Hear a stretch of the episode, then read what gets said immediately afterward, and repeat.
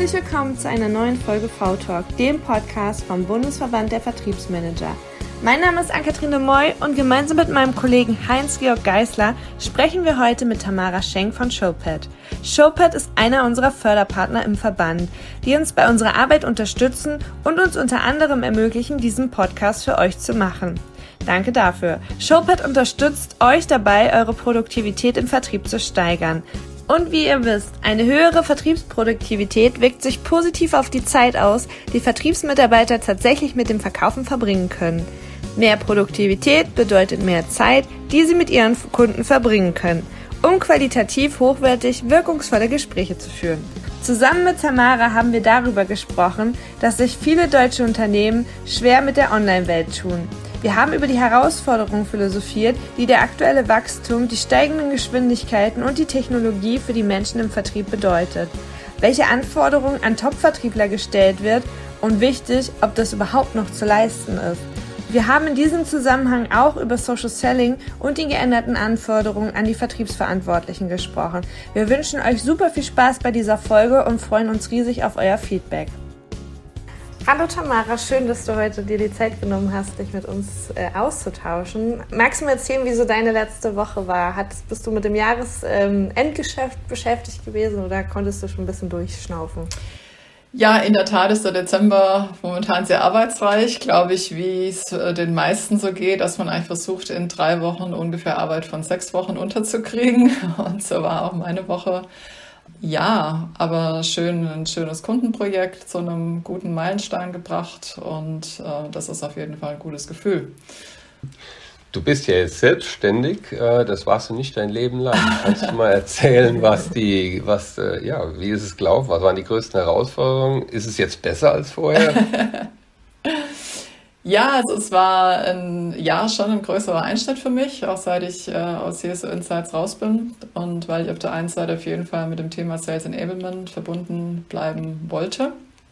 Und so kam ich ja dann auch zu meiner ähm, Rolle als Strategic Advisor bei Showpad. Ähm, aber ich mache auch noch energetische Arbeit, wo es eher darum geht, äh, Menschen in ihrem Potenzial zu stärken, eher auf der individuellen Ebene. Und so habe ich also dann paar Standbeine und ich habe auch noch ein, ein Buch über die energetische Arbeit draußen, was meine Katzen angeht. Und ja, also es gibt viele Projekte und einige Streams und äh, ja, das hat alles mit dem zu tun, was ich von Herzen gerne mache und was auch so meine Mission ist, also Menschen in ihr Potenzial zu führen, auch Blockaden aus dem Weg zu räumen, sei das jetzt in der Organisation oder halt für Individuen. Und so ist Sales Enablement da natürlich ein großes Thema mit wachsender Bedeutung.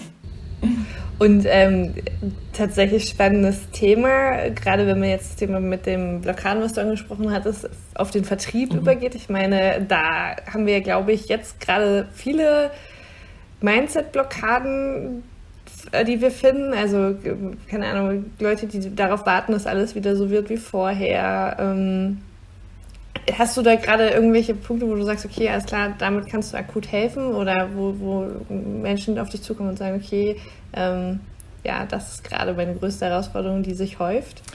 Ja, also es ist ganz spannend zu sehen, jetzt erstmal als, aus der Sales Enablement Brille, was wir so seit der Pandemie da alles erlebt haben. Also es gab halt Firmen, die waren zu Anfang schon wirklich sehr virtuell sehr online aufgestellt. Die konnten relativ schnell auf ein neues Normal wechseln, ja, in Anführungszeichen.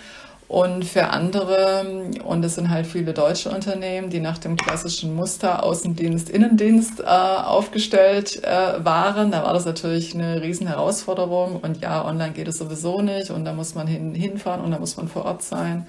Und das sind schon ganz viele Glaubenssätze, die einem dann erstmal schon gewaltig im Weg stehen, ne? wo aber viel innerer Widerstand da war. Und diese Unternehmen haben ja dann auch nicht zwei Wochen, sondern eher zwei Monate gebraucht, um ihre Mitarbeiter also online ähm, per Video-Meetings mit ihren Kunden und Interessenten interagieren zu lassen. Und dann hatten ja wirklich ganz viele gehofft, ja, ja, das ist jetzt vorübergehend und es wird dann alles wieder normal. Und inzwischen, glaube ich, haben wir alle gelernt, es wird gar nichts mehr zurückgehen es geht äh, anders weiter und es wird sich daraus sehr viel weiterentwickeln. Und das diskutieren wir ja wirklich eher hybride Ansätze ähm, und stellt sich Fragen, okay, wann muss ich eigentlich wirklich vor Ort sein? Ja, für welche Themenstellungen machen Online-Workshops und on, also nicht online machen Workshops vor Ort wirklich Sinn? Ähm, und ist es dann auch wirklich ein gutes Nutzen der gemeinsamen Zeit und welche Dinge kann ich eigentlich wirklich auch mit der gleichen Effektivität ähm, per Videomeeting ähm, abhandeln? Also da gibt es viele Erfahrungen, da gibt es viele Learnings und das ist halt auch weit mehr als dass man da nur ein bisschen Technik dazu braucht. Hat es denn beim Sales Enablement dann jetzt auch große Veränderungen gegeben, einfach von der Priorisierung oder von der Wichtigkeit der verschiedenen Tools ähm, vielleicht her? Mhm. Das, was früher jetzt live, also du hast ja mhm. so viele Studien begleitet und auch promotet, was Sales Enablement angeht. Und das war natürlich alles, äh, wie wir den Vertrieb kennen. Mhm. Und äh, ja, jetzt ist ja doch ganz viel anders. Haben sich da Punkte verschoben? Ja, da haben sich interessanterweise schon ein paar Punkte verschoben. Also wir haben ja bei Showpad äh, Ende letzten Jahres eine, eine Studie dazu gemacht, die Modern Selling Study, wo wir halt geguckt haben, okay, was hat sich dann auf der Käuferseite eigentlich verändert und was hat sich auf der Vertriebsseite verändert und was ist da auch auch an der Rolle für Sales Enablement anders geworden. Und interessanterweise, wie in den meisten Krisen, ändern die Käufer ihr Verhalten deutlich schneller. Ja, also die, die stoppen erstmal und dann wird repriorisiert, was sie gerade machen. Dann fliegen bestimmte Themen raus, andere werden höher priorisiert, andere werden einfach mal on hold gestellt. Und es war interessant zu sehen, es war eigentlich nicht das Thema ähm, Budgetkürzung das Hauptproblem, das war auch eins, aber eher untergeordnet. Also wirklich das Repriorisieren, erstmal on hold stellen und dann neu gucken, okay, welche Projekte sind jetzt wirklich wichtig, in welche wird jetzt weiterhin investiert oder wird sogar mehr investiert. Und auf der Vertriebsseite war es ganz interessant, wenn man jetzt einfach so rumgefragt hätte, wäre es ja, ja, wir haben jetzt ganz neue, wir brauchen neue Skills und wir brauchen das neu und jenes neu. Was eigentlich interessant war zu sehen, dass vorhandene Probleme im, sagen wir, im Vertriebskompetenzfeld, die sind eigentlich nur noch deutlicher hervorgetreten. Ja. Also ganz interessant zu sehen, auch das Jahr, ich habe gar nicht den richtigen Content zur richtigen Zeit zur Verfügung. Ja, also das war schon immer ein Problem und es ist jetzt halt nochmal deutlich stärker hervorgetreten.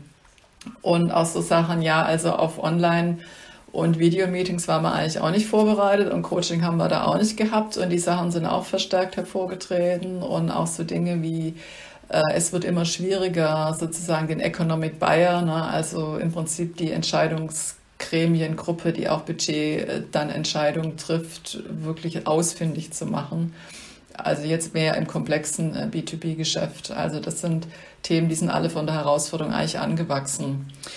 Und für Sales Enablement bedeutet das, ähm, dass es A, ist die Wichtigkeit gestiegen. Also erstmal direkt, als die Pandemie losging, haben ja wirklich viele Enablement-Shops dran glauben müssen, ja, weil die Schwierigkeiten hatten, ihren wirtschaftlichen Mehrwert nachzuweisen. Und dann sind halt viele CFOs DC of No's geworden, ja, und haben dann gesagt, oh nee, wenn ihr nicht klarstellen könnt, wie ihr zum Business beitragt, dann brauchen wir das erstmal nicht. Und jetzt ist es nicht nur in Europa, aber auch vor allem in den USA ist es so, dass ein wahnsinniger Run auf Sales Enablement Rollen ist und da ganz viel wieder gefüllt wird, weil man jetzt schon gesehen hat, auch prozentual sieht man es, dass die Bedeutung von Sales Enablement jetzt in, in den anderthalb, zwei Jahren gestiegen ist. Also es sind jetzt doch deutlich circa 70, 75 Prozent der Unternehmen, die etwas, was sie Sales Enablement nennen, haben und dass der Trend weiter auch wächst. Wie es ausgestaltet ist, das ist immer noch sehr unterschiedlich, aber da merken wir auch, dass mehr und mehr das nicht nur ein Content-Thema ist, nicht nur ein Training-Thema ist, sondern das wirklich zusammenwächst ähm, und dass auch verstanden wird, dass man die Dinge miteinander äh, vernetzen muss. Und die Kernherausforderungen für Enablement sind halt über ganz viele verschiedene Funktionen hinweg orchestrieren zu müssen. Das ist natürlich erstmal schwieriger geworden, als sich alle auf Online umgestellt haben. Das war aber auch schon immer eine, Grund, eine Grundherausforderung, dieses nun mal auch noch deutlicher hervorgetreten und natürlich mit den Stakeholdern gut vernetzt zu bleiben, die gut im Boot zu halten. Das ist jetzt nicht einfacher geworden. Ja. Kannst du nochmal erklären, was du unter dem Begriff Sales Enablement jetzt, welche Punkte du da alle siehst hauptsächlich? Mhm. Ja, sehr gerne. Also erstmal ist eine strategische äh, Funktion oder Initiative. Das ist schon mal wichtig, dass man es von der Business-Seite aufzieht und auch wirklich an den, an den, an den Business-Zielen ausrichtet. Dann sollte es ähm, immer umfassen, alles, was mit dem Thema Content zu tun hat, den Vertriebsmitarbeiter brauchen, von der Leaderzeugung zum Abschluss eines Geschäfts, idealerweise darüber hinaus. Es sollte alles zu tun haben, was mit Training für diese Rollen zu tun hat und es sollte idealerweise auch immer die Coaching Fähigkeit der Vertriebsleiter mit beinhalten. Auch das ist was, was man enablen sollte und was auch ganz wichtig ist, dass Vertriebsleitung und Enablement sehr eng zusammenarbeiten. Also es ist nicht nur, wie es oft dargestellt wird, so das Bindeglied zwischen Vertrieb und Marketing auf der Content-Seite, sondern es ist auch ganz wichtig, dass Vertriebsleiter und Vertriebsleadership ganz eng im Boot sind und dass auch denen ihre Anforderungen, was brauchen die eigentlich für Skills im Feld, dass das wirklich ähm, sauber berücksichtigt wird und die da auch äh, gut mitsprechen und natürlich dann auch für die Implementierung mit ihren Teil beitragen. Und wie ist die Realität? Ähm, wie erlebst du das bei den Vertriebsleitern? Ist die Bereitschaft da? Ist das äh, Verständnis schon da? Oder ähm das hängt ganz stark vom Unternehmen ab, von der Kultur und auch wirklich von der Situation, von wo aus ursprünglich die Initiative für Enablement ausgegangen ist. Ja, also oft hat man Situationen, da gibt's eine neue Idee, irgendwo im Marketing, ja, wir machen jetzt Sales Enablement und wir, wir stellen uns da eine Plattform rein und die kann auch die tollste von allen sein, ja, nur wenn wir dann halt feststellen, okay, da ist quasi die Kundenseite, also die Vertriebsseite gar nicht mit im Boot, sage ich, Leute, ihr könnt nicht was machen und quasi über den Toolzaun werfen, ja, und Sales ist dann glücklich damit, das wird so nicht passieren, also ihr müsst es wirklich idealerweise gleich gemeinschaftlich aufsetzen, ähm, beide Stakeholder mit ins Boot bringen und es dann anzugehen. Also das sind so, ist ein typisches Szenario, von wo es gestartet wird, wo dann auch immer darauf achten, dass wir wirklich diese ähm, Verbindung herstellen. Ein anderer Trend ist, dass Sales Enablement aus dem Trainings- und Onboarding-Bereich kommt und dass man dann das einmal umbenennt und das dann auch größer macht. Und momentan ist sehr viel Druck auf Onboarding, äh, Effektivität und Effizienz und die Onboarding-Zeiten kürzer zu kriegen. Das ist aber halt auch nur ein Teil des Ganzen. Ja, auch wenn ich die Skills und alles entwickelt habe, das Coaching steht, die Programme stehen. Ich muss dann immer noch gucken, dass die Leute für die Gespräche die richtigen Botschaften, richtigen Content haben. Also da muss man die Dinge zusammenführen. Und dieses Orchestrieren, das ist oft etwas, was unterschätzt wird. Wird schon mhm. gesagt, ja, okay, da muss man halt bereichsübergreifend arbeiten. Ja, aber was das jetzt wirklich heißt, weil Enablement kann es alleine einfach nicht richten. Ja, also das wird oft unterschätzt. Also ich hatte jetzt gerade in einem sehr interessanten Kundenprojekt ähm, gearbeitet, ähm, wo es ähm, auch um eine Showpad-Implementierung ging und wo wir den Kunden herangeführt haben, zu sagen, ähm, lass uns das Content-Thema mal richtig konzeptionell aufstellen. Ja, und dann waren die auch sehr offen, dass ja, so unbedingt machen, wir wollen den größtmöglichen Erfolg gleich mit dem Piloten haben.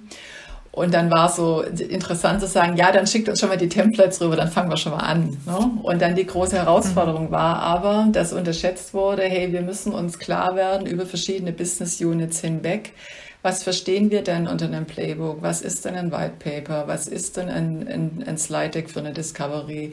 Ähm, was ist denn ein, äh, sag ich mal, ein Objection Handling äh, Thema oder eine, ein Wettbewerbsbriefing oder sowas?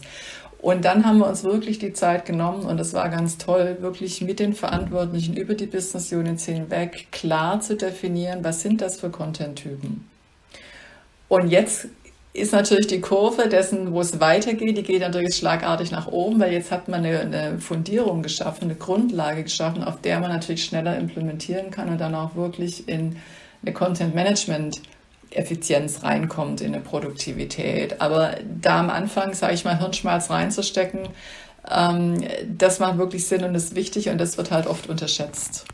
Und das ist ja auch ein Change-Prozess. Genau. Also das, das, muss man ja mal so benennen. Das ist ja nun wirklich ein Change. Genau. das ist ein Mindset-Wechsel und das ist ja auch ein Strategiewechsel. Ja. Also das ist ja nicht mal eben äh, auf wie würde meine Mutter sagen, kacke mal hin, sondern das genau. ist ja wirklich auch elementar wichtig. Und das haben die dann auch festgestellt und haben dann auch gesagt, Mensch, das war jetzt wirklich das erste Mal, dass wir so ein Thema BU-übergreifend überhaupt angegangen sind. Ja, und das ist schon, das ist dann schon toll. Also wenn da jemand offen ist, mal den Weg mitzugehen. Und das ist eigentlich vom Prinzip her auf der Trainingsseite genau das Gleiche. Ja, da gibt es ja in einem Unternehmen, mein Hans-Georg, du kennst das, ja, da sind ganz viele unterschiedliche Trainingsprogramme da. Die sind alle historisch gewachsen aus verschiedenen Ecken und die passen auch vielleicht gar nicht mehr zu der Art und Weise, zu der Selling Motion, die da ist, zu den Vertriebsszenarien, die heute wirklich wichtig sind. Und da ist auch ganz wichtig zu sagen, was haben wir da eigentlich? Brauchen wir das noch? Haben wir irgendwelche Gaps? Haben wir Redundanzen? Müssen wir Dinge neu ins Leben rufen und die auch entlang der Customer Journey ausrichten für die Vertriebsrollen, die wir haben? Also auch da habe ich eigentlich genau einen ähnlichen Prozess, ähm, wo es sich lohnt, sich die Zeit zu nehmen, auch mit dem Vertrieb zusammen hinzusitzen, oft auch noch mit HR dabei. Ähm, wie setzen wir das richtig auf? Wie schaffen wir uns eine Grundlage, von der aus wir wirklich effektiv arbeiten können? Und das ist lang bevor wir sagen, wir bringen diese Plattform rein oder jenes Tool oder wir integrieren die fünf Sachen, die wir schon haben. Ja, ich denke ja auch. Die Gräben sind ja erstmal sehr tief teilweise zwischen den Silos, mhm. Äh, Marketing, Vertrieb und jetzt äh, verändert sich ja die, eben der Vertrieb auch im Hinblick äh, mit LinkedIn, äh, auch im B2B-Bereich dramatisch. Nicht jeder will es bis jetzt wahrhaben, mhm. aber die, die es erkennen, äh, die müssen ja wirklich von der Pike auf alles angreifen und anfassen, ne? weil früher war es ja doch, doch oft die, die Welt des Vertriebs, wo der Vertrieb über das Marketing schimpft. Ja, die bringen uninteressante Leads rein, die braucht kein Mensch. Ne? Und das Marketing sagt, hey, wir schaffen, äh, rennen uns die Füße wund und bringen hier noch und nöcher Leads und der Vertrieb kümmert sich nicht um die Leads. Und jetzt ist alles ja, mhm. bereit zur Transparenz mhm. und es äh, ist endlich mal möglich, ja mhm. wirklich ein funktionierendes gesamtheitliches System aufzusetzen. Wie gehst du mit dem Thema um, gerade wenn es nicht mehr die alle offensten und jüngsten vielleicht Kandidatinnen und Kandidaten sind, sowohl auf der Vertriebsseite als auch auf der Marketingseite? Wie ist deine Erfahrung? Wie kriegt man die am besten mit ins Boot bei dem Prozess? Ja, das ist eine, eine ganz schwierige, aber auch eine ganz wichtige Frage. Ähm, ich habe die besten Erfahrungen immer damit gemacht, zu sagen, was ist eigentlich die Vision, wo wir hinwollen? Was ist, was ist auch eine, eine Vision, die wir mit, was wir als Unternehmen für unsere Kunden leisten wollen? Ja, was ist dieses Versprechen? Was ist dieses, diese Besonderheit, die wir jetzt als Unternehmen haben, was wir für unsere Kunden äh, Tolles leisten? So, wenn man erstmal von dieser Kundenseite dann zurückspiegelt und sagt, okay, wie kaufen unsere Kunden eigentlich bei uns ein. Ja, wie wollen die ihre Probleme lösen? Wann kommen die in welcher Situation auf uns zu? Wann kommen sie vielleicht gar nicht auf uns zu und kommen erst viel später auf uns zu? Wie ist das in einem Erneuerungsfall? Und ähnliches, wenn man das mal klar dargestellt hat, also dann Neudeutsch Customer Journey genannt oder Buyer Journey, wenn man das mal klar hat, dann ich gehe mal erst dann wieder zurück auf die internen Funktionen und sage, okay, was haben wir denn jetzt hier äh, für Funktionen, die alle damit beteiligt sind, dass das alles zusammenläuft. Und da ist natürlich Marketing, da ist es Vertrieb, da ist es aber auch Customer Success, da ist es Customer Service. Ähm, dann habe ich irgendwo noch eine Delivery-Einheit, dann habe ich noch ein Produktmanagement, was was dazu sagt. Und dann sieht man schon, man hat wirklich ein, eine ganze Stakeholder-Gruppe, und wenn man es aber wirklich vom Kunden zurückdenkt, ist es in meiner Erfahrung immer einfacher zu sagen, okay, wie bringen wir jetzt all die verschiedenen Aktivitäten so hintereinander und miteinander integriert, dass es für unseren Kunden Sinn macht. Ja, also, also Kundenzentrierung. Genau, also das ist, wenn wir anfangen zu sagen, ja, wir müssen jetzt Vertrieb und Marketing allein untereinander ausrichten, dann haben wir wieder nur eine intern getriebene Diskussion, ja, bei der wir uns wahrscheinlich KPIs definieren, die für den keine Kundenrelevanz haben, ja, sagen wir mal so, sondern mit denen wir uns dann äh, die wir uns dann gegenseitig um die Ohren hauen. Und da müssen wir eigentlich wirklich von wegkommen, zu sagen, wir gucken den Funnel insgesamt an. Ja, also ich habe da nicht eine Trennung und sage, das ist jetzt der Marketing-Funnel, hier ist der Vertriebsfunnel, sondern dass man es wirklich sich anguckt, okay, was bringt denn Marketing von Brand Awareness über Demand Gen und Lead Gen rein? Ja, da hängen ja andere Plattformen drunter, da hängen Marketing Automation Plattformen drunter. Wann geht es über in Vertrieb? Ab wann muss ich mit einer Sales Enablement Plattform entsprechend unterstützen? Bis ich einen Abschluss habe und darüber hinaus idealerweise auch Customer Success unterstützen. Und wie greift das dann alles in, in, ineinander? Und da hat man dann mit den Menschen, mit den Prozessen, natürlich mit der Technologie zu tun. Und wie du gesagt hast, das ist immer Change und das dauert meistens länger, als man denkt. aber müssen es in meiner Erfahrung immer wirklich vom Kunden her aufziehen. Da hast du dir jetzt nicht die einfachste Zielgruppe ausgesucht. Warum Sales? ich glaube, es gibt, es gibt durchaus Menschengruppen, die äh, eher bereit sind zu verändern, eher bereit sind zu lernen. Ähm, es gibt das Gerücht, wir Vertriebler wären alle der Meinung, wir, wir wären schon fertig und äh, müssten uns nicht weiterentwickeln. Ähm. Es ist spannend, dass du das sagst. Also ich habe es eigentlich so erlebt. Also die Top-Vertriebsprofessionals, sag ich mal, mit denen ich das Glück hatte, arbeiten zu dürfen, die waren immer hochadaptiv. Mhm. Ja, die haben zwar ein ganz klares Weltbild, wie für sie die Welt aussieht, aber wenn die irgendwie gemerkt haben, hoppla, da verändert sich was, haben die eigentlich einen sehr feinen Sensor. Also das ist wirklich, das sind so, amerikanisch sagt man die A-Player. Ja, die verstehen sofort, wenn sich was ändert und sind sehr schnell dabei, sich anzupassen. Die machen das aber irgendwie für sich. Mhm. Und die mhm. sind dann schon längstens da und machen das dann schon, fragen sie, was habt ihr eigentlich für ein Problem? Die sind, mhm. ne, die sind dann schon mal vorausmarschiert. Also sich solche Menschen auch sich heranzuholen und sagen, okay, wie seid ihr damit umgegangen, was habt ihr damit gelernt, das ist auch für Enablement ganz wichtig. Eine Sales Enablement Initiative macht man ja nicht für die A-Player im Unternehmen, die brauchen es nämlich nicht, man macht es für B und C und um die ein Stück weiter ranzubringen. Es wird auch oft unterschätzt, ja, dann, dann werden Dinge für, für A-Player gemacht, die, die, finde ich, eher die Rolle spielen sollten, Enablement zu helfen, auch als Bearingspartner, dass man die Dinge richtig ausrichtet. Ja. ja, das ist sicher die große Challenge dabei, ne? Ja. weil es sind ja typischerweise auch Einzelgänger, die zwar mal den Teamknopf anstellen, aber nur wenn sie es für richtig halten. Aber ja. gerade ihr Wissen auf, auf breite Schultern zu verteilen und die B- und C-Player mhm. dort zu coachen, ist ja, ja, der Schlüssel zum Erfolg. Genau, ne? genau. Also da denke ich so eine Mischung aus Plattform geben, was für, für sie effizient dargestellt werden kann, aber einfach den Geist und den Spirit von den wenigen Menschen, die man da in der Organisation hat, wirklich zu nutzen. Und also, wir haben das in meiner frühen Rolle bei der T-Systems, hatten wir so eine Gruppe von Early Adaptern. Und da gehört, finde ich, auch immer, gehören immer ein, zwei Vertriebsleiter dazu, die da sehr dahinter stehen, die das toll finden, die auch den Weg mitgehen und die ziehen dann auch auf ihrer Ebene andere mit. Ja, wenn die dann nämlich plötzlich in drei Monaten Pipeline aufgebaut haben, weil sie jetzt vielleicht einen Account-Management-Prozess mal anders angegangen sind, dann hat es eine Sogwirkung. Vor allem, wenn das jetzt Vertriebsleiter sind aus einer erfolgreichen Region oder wenn die wirklich irgendwo äh, viel bewegt haben. Ne? Also da greift dann schon auch wieder das, das Wettbewerbsgespür im Vertrieb. Naja, okay, da müssen wir jetzt mal gucken, was sie da gemacht haben. ne? Ja, spannend. Aber tatsächlich, da kommt es dann wahrscheinlich her, dass, dass, dass, ähm, dass wir dann glauben, wir, wir können das schon. Also, weil ich nehme mich da voll mit rein. Ich habe schon so oft in Vertriebstrainings gesessen, wo ich mir gedacht habe, so, mh, hm, hätte ich mal so ein bisschen eher gebraucht und irgendwie ist das jetzt, also bis dahin zu wütend, weil man mir die Zeit geklaut hat und ich schon während des Meetings da saß und meine E-Mails gecheckt habe und mit, mich mit Kunden verabredet mhm. habe. Also so völlig ähm, völlig unwertschätzend im Sinne von, mhm.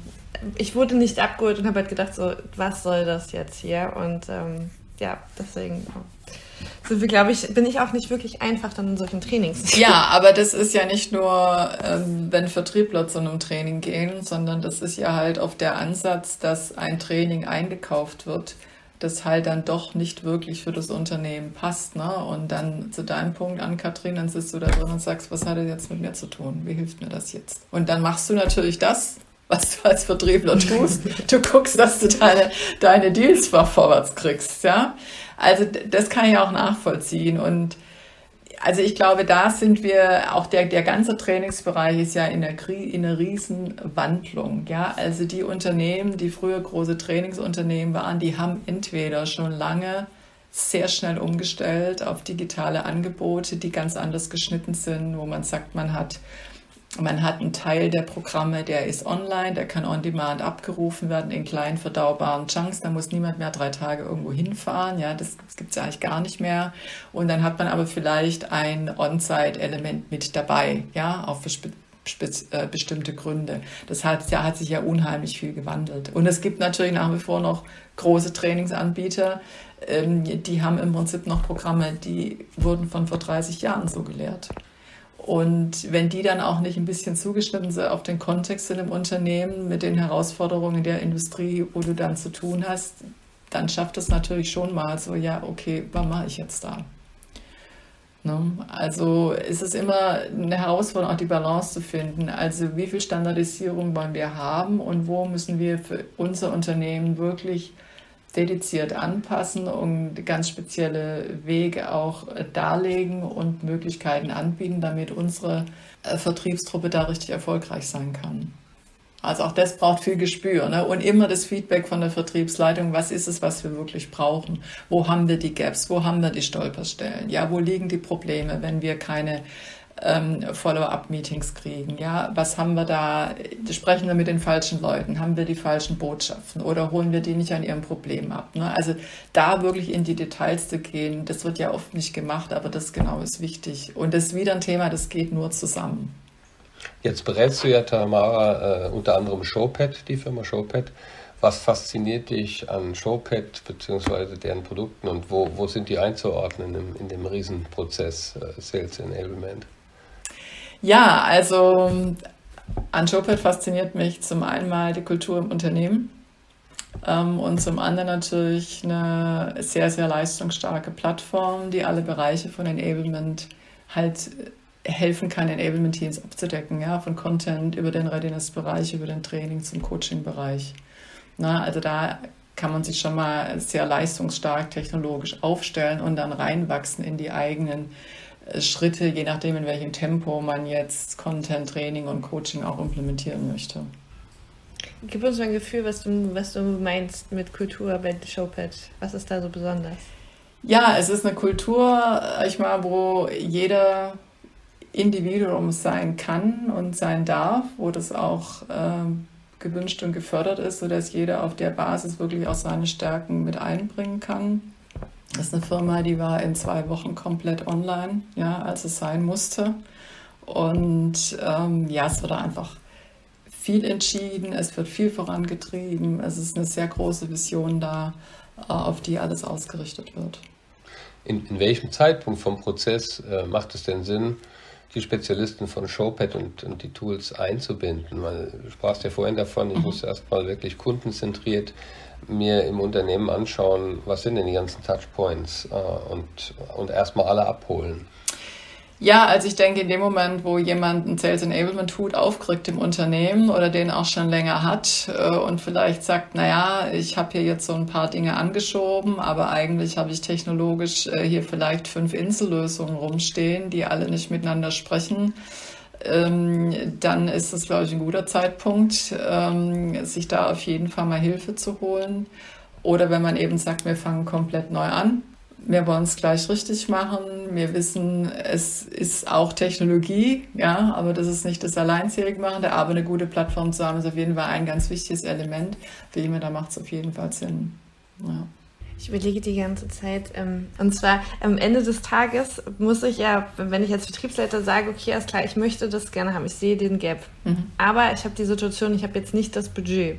Wie kann ich verargumentieren, dass es jetzt wirklich wichtig ist, ähm, oder andersrum, wie, wie sollte ich argumentieren, Schuppet wirklich einzusetzen ähm, und das Budget erstmal in die Hand zu nehmen? Das ist ja erstmal ein, ein Invest. Ich weiß ja nicht, ob das nachhaltig wirklich äh, wirksam ist, weil ich habe es noch nicht ausprobiert. Ja, das ist jetzt so der deutsche Ansatz, dann schon mal zu sagen, naja, es könnte, es könnte eigentlich schief gehen. Ne? Also das naja, ist schon aber das ist ja das, womit unsere Zuhörer jetzt genau. im besten Fall zu ihrem Geschäftsführer gehen. Genau, und, äh, also so. die Brötchen geben. Genau, ich versuche es immer da genau, deswegen habe ich gerade versucht, okay, wie ich wo, das wo landen wir denn? Äh, ich versuche immer da anzuführen und sagen, wo landen wir denn, wenn es gut geht. Ja? Also es ist aber ganz wichtig und, und danke auch für die Frage. Es ist ganz wichtig, dass man da einen vernünftigen Business Case dafür hat. Ja, also wenn man jetzt einfach sagt, okay, das ist unsere Topline, das sind unsere Ziele. Ähm, wenn ein Unternehmen dann schon mal rausgefunden hat, okay, wir haben die und die Herausforderungen, wir haben vielleicht ganz viel Fluktuation im Vertrieb. Ja, wir haben ähm, ganz bestimmte Gaps vielleicht im, im, im komplexen Vertriebsbereich. Oder wir haben Gaps in einer bestimmten Industrie oder für eine bestimmte Produktgruppe oder wie, wie auch immer. Oder wir bauen einen Markt neu auf. Was immer das ist, wenn man sich wirklich mal klar ist, was sind die Herausforderungen, was brauche ich da? Und dann sich einmal zu gucken, okay, was ist ein Investment? Und es ist halt nicht nur die Technologie, die zu investieren ist. Ich muss Ressourcen intern bereitstellen. Das heißt, das Budget muss mehr beinhalten als, als die Technologie. Ähm, auf jeden Fall, um zu sagen, ähm, wie komme ich dann dahin?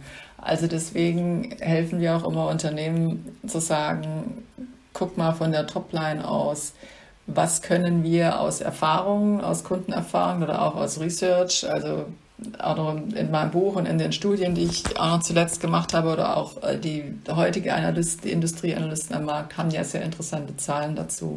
Was kann ich erreichen in Sachen Content-Effektivität und Content-Produktivität, wenn ich mit einer entsprechenden Plattform arbeite und auch wirklich die Prozesse und die Konzeption intern wirklich implementiere.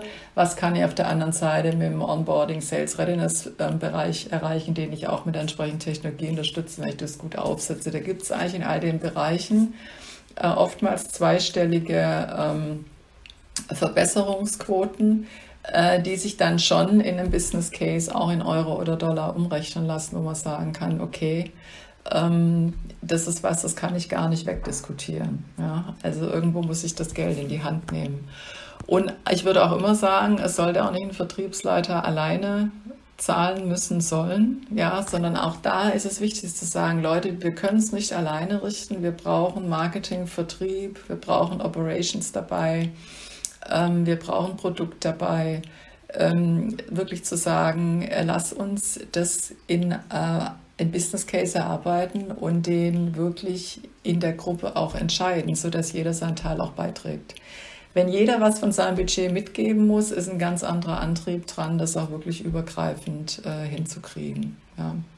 Also das habe ich immer wieder gesehen, das macht einfach Sinn, sich die Zeit zu nehmen, äh, was ich gerne ein Sales Enablement Charter nenne, ja, was nichts anderes ist, wirklich vom Business aus abzuleiten und klar zu sagen, wie stellen wir da, was Sales Enablement dazu beitragen kann, die Ziele zu erreichen. Ja, wenn wir da ein Buy-in haben von Marketing, Vertriebsleitung ähm, und von den anderen, die noch beteiligt sind, dann hat man schon mal eine richtig gute Startvoraussetzung.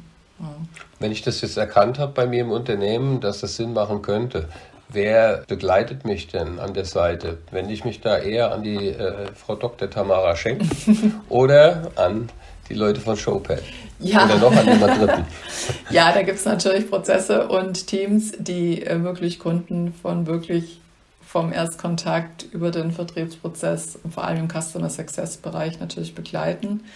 Also ich meine, um den Business Case aufzubauen. Um den Business Case aufzubauen, okay, ja, okay. Ja weil das, damit fängt es ja. an und da tue ja. ich mich als Unternehmen sicher sehr schwer, gerade wenn ich viele ja. Stakeholder mitnehmen will dabei. Ja. Manchmal sieht man ja den Welt auch vor lauter Bäumen nicht. Ne? Also dann weiß man zwar, man hat ein Problem, aber findet einfach nicht, wo, wo ist der richtige Hebel. Ja, also auch da ist natürlich in einem komplexen Vertriebssetup, ähm, es sollte es da immer genügend Material und Grundstücke geben, damit äh, Account Executives auch den Kunden helfen können, solche Business Cases darzustellen, das dann abzugleichen. Also also auch da haben wir jetzt zum Beispiel eben die Advisory Services äh, Gruppe, die da dann eben auch gern hilft, ähm, helfen kann, die ähm, Zahlen in Zusammenhang bringen kann, die helfen kann mit einem Metriken-Framework ähm, oder die, die, das dann auf die Kundensituation eben justieren kann. Von Showpad dann, wenn du sagst, ja. wir in dem Zusammenhang. Okay. Genau, wo wir dann damit helfen können. Oder auch einfach mal mit einem Assessment. Ja, also wir haben jetzt ein ein richtig cooles äh, Enablement Maturity Assessment entwickelt, wo man auch erstmal dem Kunden helfen kann zu sagen, okay, wo stehen wir gerade? Wo wollt ihr wirklich hin? Was wären dann unsere Empfehlungen, in welche Richtung ihr die ersten Schritte macht, ja, um möglichst schnell an das Ziel zu kommen? Also auch da ist es einfach wirklich wichtig zu sagen, wir helfen wirklich auch, das konzeptionelle Gap zu schließen, sodass dann die Technologie auch wirklich den größtmöglichen Mehrwert bieten kann. Wie ist deine Vision für die nächsten fünf Jahre in dem Bereich? Wo siehst du Sales Enablement? Ähm, ja, wahrscheinlich wird sich der Name für Sales Enablement dann nochmal ändern. also da gibt es ja jetzt schon äh, viele Diskussionen, muss es nicht Revenue Enablement heißen, ist es Commercial Enablement? Ähm, wo ich inzwischen sage, wie auch immer wir es nennen, für mich ist immer wichtig und das wird immer wichtiger, dass wir wirklich die gesamte Customer Journey abdecken mit einer integrierten Enablement-Tätigkeit, wie immer wir die dann nennen wollen. Und das ist das eine. Das andere, glaube ich, ist Bedeutung, das Wachstum, äh, Bedeutung wird noch weiter ansteigen. Es wird mehr künstliche Intelligenz, mehr Analytics mit dazukommen, ja, wo wir aber, sage ich immer, geistig dann noch schneller wachsen müssen, damit wir, damit wir das wirklich beherrschen, verstehen und nutzen können, damit es nicht uns beherrscht. Und dann, glaube ich, ist ganz wichtig, vor allem für die Ausbildung von Fähigkeiten und Skills. Also ich hatte jetzt in der Top Sales World im, im November den, so ein Cover-Interview zum Thema, wo, wo geht Sales Enablement hin? Und da habe ich es in den Kontext von einer VUCA-Welt genannt. Ne? Also es wird weiterhin volatil sein, es wird weiterhin unsicher sein, es ist weiterhin eine komplexe Welt und es ist auch eine sehr gegensätzliche Welt. Es wird nicht anders werden. Das wird vielleicht eher in der Dynamik zunehmen. Und dann ist einfach ganz wichtig, ich habe es, es ist schlecht im Deutschen zu sagen, ich habe es Adaptive Fluency genannt. Was ich damit meine, ist, dass wir wirklich die Skills, die wichtig sind, da wo wir wirklich den menschlichen Kontakt brauchen und auch weiterhin vermehrt brauchen, dass die Menschen dort wirklich Expertise haben, ihr Handwerkszeug wirklich beherrschen und den Kunden wirklich, egal in welche Richtung die Diskussion geht, sie wirklich flüssig unterstützen können. Ja? Dass man da nicht, was man halt oft sieht, da ist jetzt jemand aus einem Skript rausgebracht worden, ja, und es geht in eine andere Richtung. Ich meine, das wird einfach nicht mehr akzeptiert werden, ja. Also das spürt auch das Gegenüber sofort, ja. Also da wirklich in diese Flüssigkeit reinzukommen. Und das ist was, da brauchen wir einfach Übung. Wir brauchen Übung, wir brauchen auch Räume, wo man einfach mal Sachen ausprobieren kann, damit Vertriebler das für sich entwickeln können und auch Vertrauen darin entwickeln. Nee, das habe ich jetzt drauf, das kann ich jetzt, jetzt gehe ich raus, ja. Und äh, das ist, glaube ich, ganz wichtig und dafür nehmen wir uns nicht immer genügend Zeit. Und das Gleiche, das Ganze soll natürlich auch immer über Coaching wirklich gut unterstützt werden. Und Coaching ist halt einfach, ich muss Coaching als Fähigkeit beherrschen. Da kann ich noch so viel Technologie haben, die mich unterstützt. Aber als Vertriebsleiter, als Vertriebscoach sollte man die Skills halt einfach auch beherrschen. Dann kann Technologie auch da sehr gut unterstützen, aber halt nicht alleine. Ich weiß, dass du viel äh, USA-Erfahrung hast. Und da habe ich jetzt noch eine spezielle Frage. Wir haben ja gerade gelernt, dass doch äh, der, die Vertriebsherausforderungen äh, immens steigen. Ja? Die Komplexität nimmt unheimlich zu und da wird ganz viel erwartet von uns allen, die rund um den Vertrieb arbeiten. Haben wir denn wenigstens die Chance, wir haben das Thema ja öfter ähm, in Deutschland, dass der Vertrieb nicht so hoch angesehen wird. Ne? Das hat dann meistens mhm. so einen Bad Touch, ja, mhm. und äh, viel am Strand liegen, schöne Geschäftsessen genießen, Rotwein trinken, viel Urlaub, ein bisschen reden können.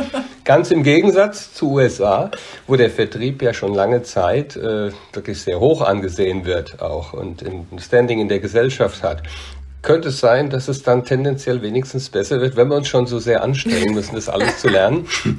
Ja, also das ist ganz spannend, dass du das so ansprichst. Ähm, also das Thema, also auch in den USA, so, es will ja keiner äh, too pushy oder too salesy sein, ja. Also das ist, ist ganz interessant. Es gibt da, ich weiß nicht, ob ihr das Buch von Daniel Pink kennt, ähm, To Sell is Human. Äh, das ist auch gar nicht ganz neu, aber der hat dieses Thema, wie wird Vertrieb wahrgenommen? Und das ist die amerikanische Studie, lange untersucht und auch dort ist das Thema Vertrieb nicht immer positiv behaftet. Ne? Also auch da gibt es so das Image des Gebrauchtwagenhändlers, ne? der gerne andere übers Ohr zieht, sagen wir es mal so. Äh, das ist durchaus dort auch verbreitet. Aber was natürlich dort anders ist, Erfolg wird anders zelebriert. Ja? Und mit Erfolg muss sich niemand verstecken, sondern den zeigt man, den kann man gut zeigen. Ja? Und da ist man stolz drauf. Das ist das, was es dort leichter macht, in der Vertriebsrolle erfolgreich zu sein. Ja, auch Dinge, die wir hier in Deutschland oft haben, dass Vertriebsquota irgendwo gedeckelt sind, ja, weil dann einer irgendwas vielleicht mehr als das CFO verdienen würde, das, das gibt es dort eher jetzt weniger. Ja. Also das versteht dort eigentlich dann keiner. Ähm, also das sind so typisch deutsche Themen, mit, mit denen wir dann so tun Ach ja, es, es, kann schon ein bisschen was sein, aber dann, ah nee, doch nicht zu viel. ja, wobei man sagte, hey, wenn eine die Deals bringt, dann so what, ja, dann haben wir alle was davon. Ähm, dann soll das eigentlich kein Problem sein, ja. Also wenn man in dieser ähm, Commission-Steuerung äh, bleibt und denkt. Ja, es gibt da schon feine Unterschiede. Ja, aber ich glaube, die Herausforderungen, die sind auf beiden Seiten des Teiches nicht klein. Ja, das Tempo nimmt extrem zu. Und ähm, wo wir einfach wirklich schauen müssen, es wird so schnell so viel Technologie reingedrückt, ähm, von denen die Menschen oft gar nicht mehr wissen, was die Technologie eigentlich macht. Und da äh, muss ich immer sagen, Leute, wenn sich Technologie schneller entwickelt, als die, die menschliche Reife sich entwickelt, dann haben wir ein Problem. Ja, wenn wir uns von der Technologie überholen lassen, dann ist einfach das, das Gleichgewicht nicht mehr da, das wir brauchen. Also Technologie soll uns helfen, aber soll uns nicht dominieren. Und das glaube ich, was, was wir nicht nur im Enablement-Bereich, wo wir einfach gucken müssen, dass wir diese Balance halten, dass wir wirklich verstehen, was die Technologie tut. Und dann können wir es auch steuern zu unserem Nutzen. Tamara, wenn jetzt unsere Zuhörer und Zuhörerinnen sagen, ich will da noch mehr drüber wissen oder aber ich bin äh, bereit, an meinen Use Cases zu arbeiten, ähm, wo und wie können die dich am besten erreichen? Ja, man kann mich am besten zum Thema Sales Enablement über LinkedIn erreichen. Ähm, ja, ich bin auch auf Xing, also da komme ich auch rein, dort kann man mich auch erreichen. Oder am besten über LinkedIn einfach eine Nachricht schicken oder auch gerne mal auf dem Showpad-Blog auf der Modern Selling Studienseite schauen. Da gibt es auch noch einiges zu lesen. Dann herzlichen Dank. Danke für deine Zeit. Schön, dass du bei uns warst. ja, ich danke euch für die Möglichkeit. Herzlichen Dank. Hat mir viel Spaß gemacht. Gute Zeit. Ja. Dankeschön. Danke. Ciao. Ciao. Tschüss. Vielen Dank, dass ihr heute wieder mit dabei wart. Damit wir nicht immer in unserem eigenen Saft schmoren, helft uns, denn wir sind super dankbar für euer Feedback. Schreibt oder teilt uns bei LinkedIn, verteilt Sterne und Likes und schreibt uns Bewertungen. Denn nur wenn wir Feedback von euch bekommen, können wir den Inhalt erstehen, den ihr auch wirklich hören wollt. Denn auch wir wollen Customer Centricity leben und nicht nur davon reden. In diesem Sinne, liebe Grüße, Annie und George. Oh,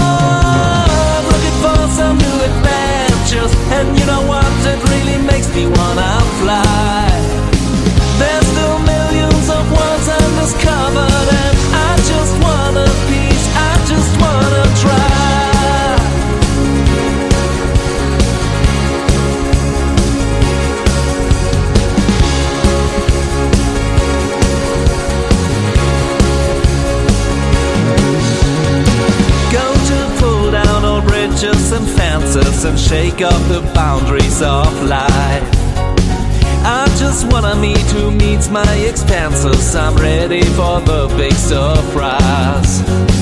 Surely end up in new constellations, which I've never pictured before. Soon get chased by my own expectations, but still I'm a coward to the core. Looking for some new adventures, and you know what? It really makes me wanna fly.